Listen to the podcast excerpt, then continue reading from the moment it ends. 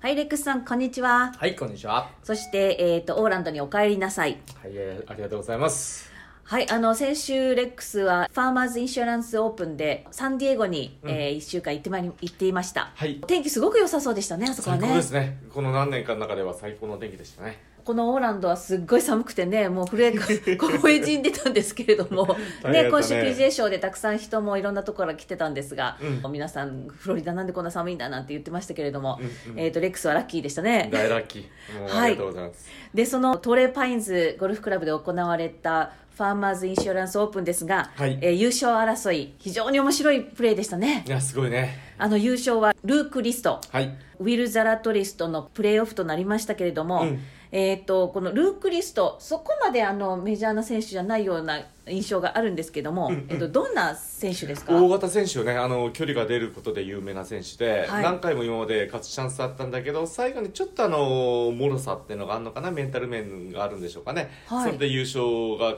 ないっていう選手だったんだけど、はいあの念願の初優勝を今回ね飾りましたね今回はリストはもう早い時間にスタートしてて彼の頭の中だったらジョン・ラームとジャスティン・トーマス絶対的な選手が上にいたから、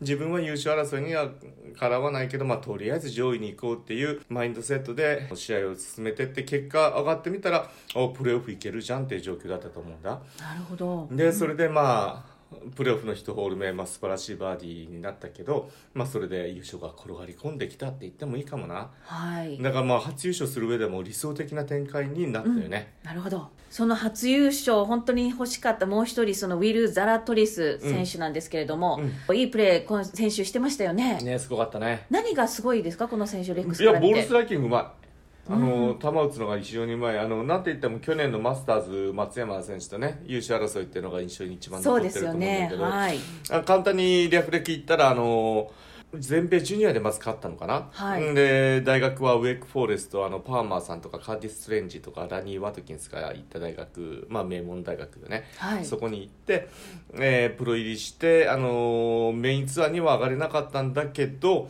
えーと下のツアーでずっと頑張ってて、あのー去年一昨年のはい全米オープン、あの地区予選があの時はあのーコロナの影響でなくてあの参加資格をコンフェリーツアーの中から何人か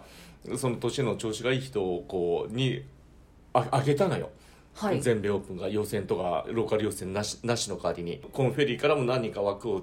作って入れてあげようっていうことでねはい。でその中の一人があのザラトリスだったのよおおー。でその全米オープンに出てあのホールインワンもしてなおかつトップ10に入ってはい。賞金を稼いでトップ10に入ったから次の週の PGA ツアーにも出場できるっていうことで出場したらまたトップ10に入って、はいまた次の試合に出れるっていうのが、うんえっとね、2回か3回か続いてあの結構お金をボーンと稼いで,、うんでそのまんまツアー入りを果たしたっていうまあ実力があったけどなかなかツアーには乗ってこれなかったんだけどそういうチャンスから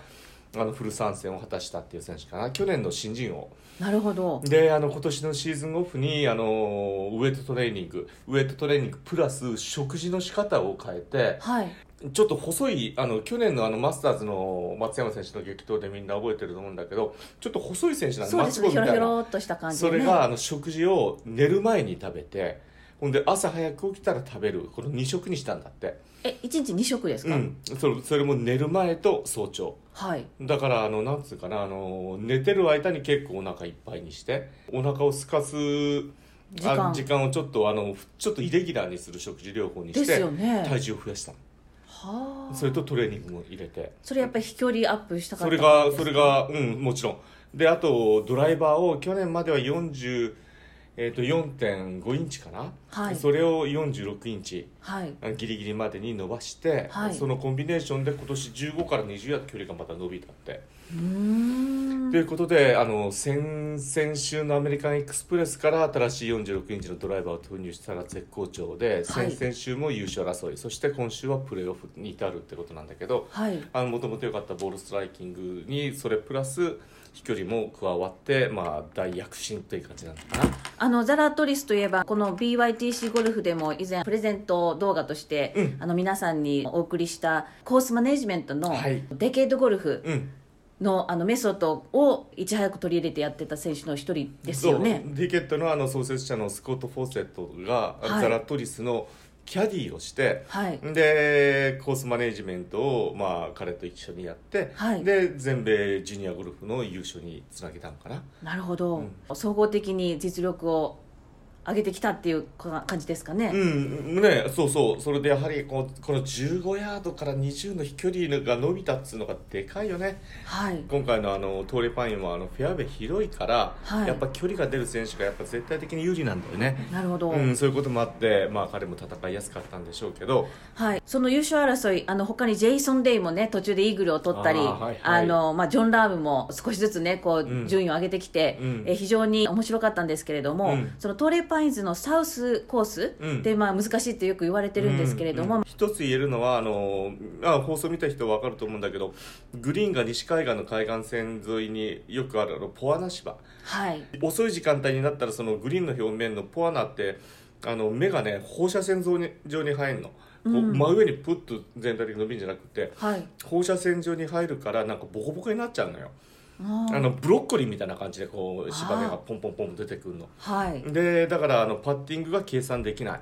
ということはじゃあもうもうティーからグリーンにいかにこうコンスタントにあの打っていけるかって人が絶対的なアドバンテージを持つコースなんだよねはいでそういうこともあってあの、まあ、毎年毎年ボールストライキングがいい選手が勝ち抜けていくんだけどラフがあのこの特にこの時期はあの来芝オーバーシードしててあの結構深くなってて例年に比べて今年はラフは深くないんだけどはいそのオーバーシードの仕方もあのオーバーシードする種をの量によってあの密集度が違うじゃんでこのコースの特徴はやっぱしまあお金をもう散々かけて種まいてるからラフがやっぱ密集してんのよはいだから少々あのラフの高さは短くてもボールがスポッと埋まんだよねはいなったらなかなかもうボスピンがコントロールできないから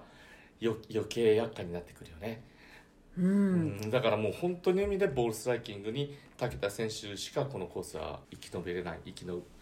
ることができないよねあのザラトリスの72ホール目のあのバーディーパット、うん下からの23メートルぐらいではしいたかはいね、はいはいあれの画面見てるともう入ったかなと思ったんですけど最後にい異常にひゅって左に曲がりましたよねああれれももじゃまあさコアしくなコアなあのボールが最後こう転がりがこうカップスピードで止まりかけた時にそのコアナポアナの芝のこうブロッコリーのみたいな頭の上に乗ったのが左にポコッといったような感じなのかなもうじゃあそこはもうコントロールできない部分もあるんですかねもうちょっと強めに打ってたらそれがスンと伸びてポンと入ってたと思うんだけどねはいなあああいう状況でやっぱカップスピードで上りだからねカップスピードになると思うしタッチ的にはもの微妙なタッチだよねあれが例えばカップの3 0ンチぐらいオーバーの強さで打つのかカップスピードで打つのかってもう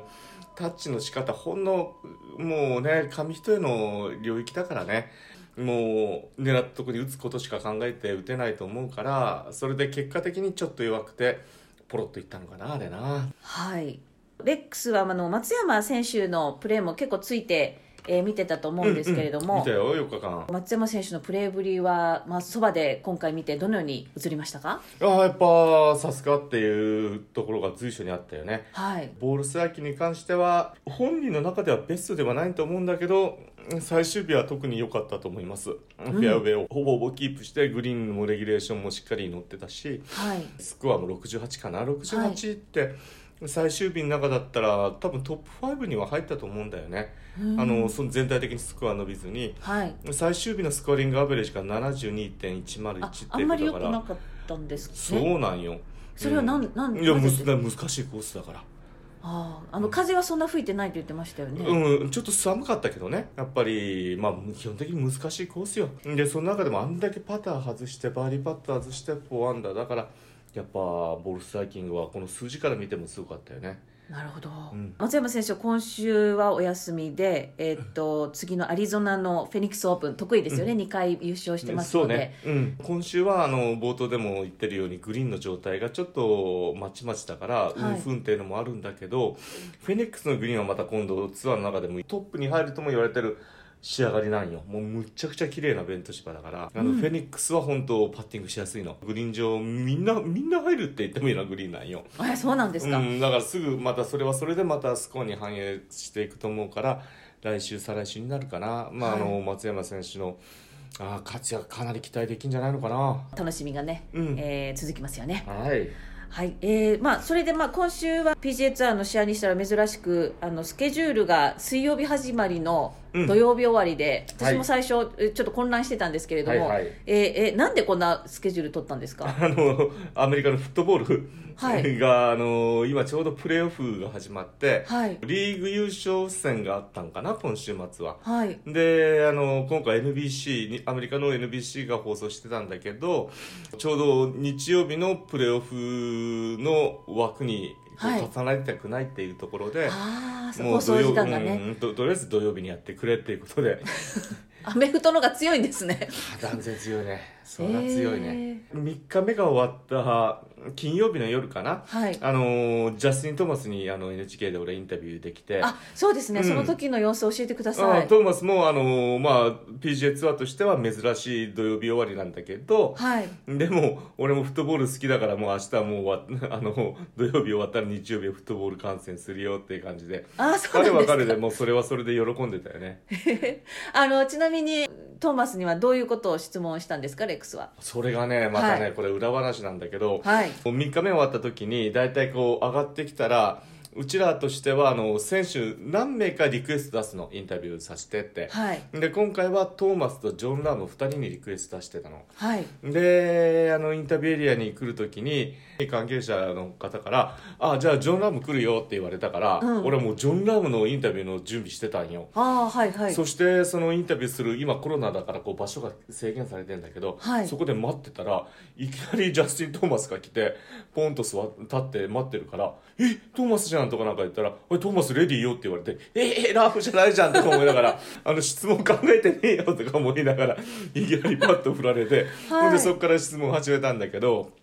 まあでもねトーマスさんのお話聞けるのもラッキーですよねああもう話しったかったね、はい選手の一人だから何を聞いたかって言ったらまず17番のあの日3日目一発目まずティーショットを曲げてブッシュに打ち込んでペナルティー払ってセカあの3打目グリーンオーバーオーバーのアプローチがむっちゃくちゃ難しかったんよはいでそれをまあ見事に寄せてきたのまず聞いたのがまあちょっと残念な今日結果に終わったけど今日のラウンド振り返ってどう思うって言ったらあのでも最後の3ホールはすごいいいセーブができたっていう話をしてはいあのそのあそうそうそうセーブって言ったらあの17番あのアプローチはすごかったよねっていう話をしてどうやって打ったのってまだ俺信じられないん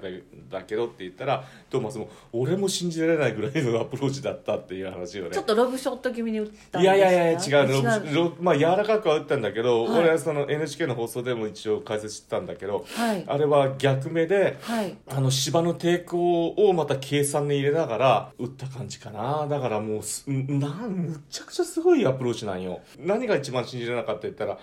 逆目の、まあ、奥のちょっと逆目の来芝の深いラフの打つ時にあのふクラブフェースがかかる芝の抵抗まで考えた上であの全て打ってるショットなんだよね、でロブでもないけど、まあ、まあロブに近いんかなはい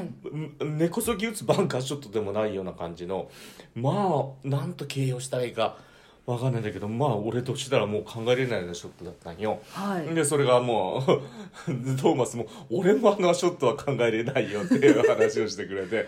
あのとっさの判断でとっさの想像力クリエイティビリティを自分の中で出して打ったショットだと思うんだけど、はいそれがイメージ通りに球が出たっていうショットなんだよね。へね、ーそれはすし信じれないよっていう話をしてあとはあのその土曜日終わりの PGA ツアーっていうことかな、はいあの正味うちら聞ける質問ってもう3問とか何問で決まってるかあらー少ないですねううんん、もっとディテール行きたかったんだけどそんなことできなかったから、まあ、はいそれだったんだけど、はいまあ、そういう状況の中でもトーマスさんねしっかり答えてくれて、はいああすごい楽しかったよインタそビうューではす。ねあの優勝争いもひすごかったしうんうんえーっとまあトーレパインズの素晴らしいあの景色も十分堪能してレックスもあー景色すごいねはい綺麗だよね朝も綺麗だしあのえお日様がこう出た時のこうなんですかねお日様と太平洋はいのコントラストもすごいし夕日は夕日でまた綺麗だしさあのプレーオフの時もかなり暗くなったんですよあー暗ねかったよあれ映像テレビの画面ではちょっとままだだ見え明てるく見たえよるうんにだけどい見えやたけどー結構暗くなってたあの太陽がもうほぼほぼかそうなん水よ平線ですそようなんねよ、うん、であのそのルックリストのあのプレーオフの3打目はい147ヤードか何ヤードあってピンがこうグリーン受けてるとこだから奥目に落として落ちてスピンで戻ってくるんだけど、あの気温も下がっててまなおかつ日日も陰ってきて数字通り自分のイメージした数字通り打つのもまたすっげえ難しいと思うんだよ。はいまあ普段のこうトーナメントのあのそういう優勝争いの時のアドレナリンコントロールプラス気温が下がってくるそれも自分がティーショットを打ってまたグリーン上に行くまでもあの気温も下がってきてるから、はいその下がることによってボールの飛び方も影響すると思うんだけどそれもこれも全てコントロールした上で打ってあそこをベタッと OK につけたからうーんまた価値があるよねあー神がかり的だよね。 まあはい、あのまあ、こうやって話してるとレックスもまだその興奮が冷めやらぬ状態のようですけれど もまあちょっと今日は、えーオーランドで少し休んでいただいて、はいえーレックスは今週は、えーどのような予定なんでしょうペかブルビーチ AT&T ペブルビーチで小平君出場できるようにおなります待ってましたはい、はいねせんあのハワイでは良かったし、はいえー、ピサピサのね上位フィニッシュあの好調維持してると思うからはいまあ今週ハワイとの合わせ技で賞金あのフェレックスカップポイントをポンと稼いだらはい夏以降の出場権にも随分反映されてくると思うからさはい、大切な一試合あの期待したいねはいえーじゃあこの模様もゴルフ TV の方でそはいあのおレッ願クいスし解ます説いたしますのでお楽しみにしてください、うはい、はい、今日はありがとうございました、はいどうも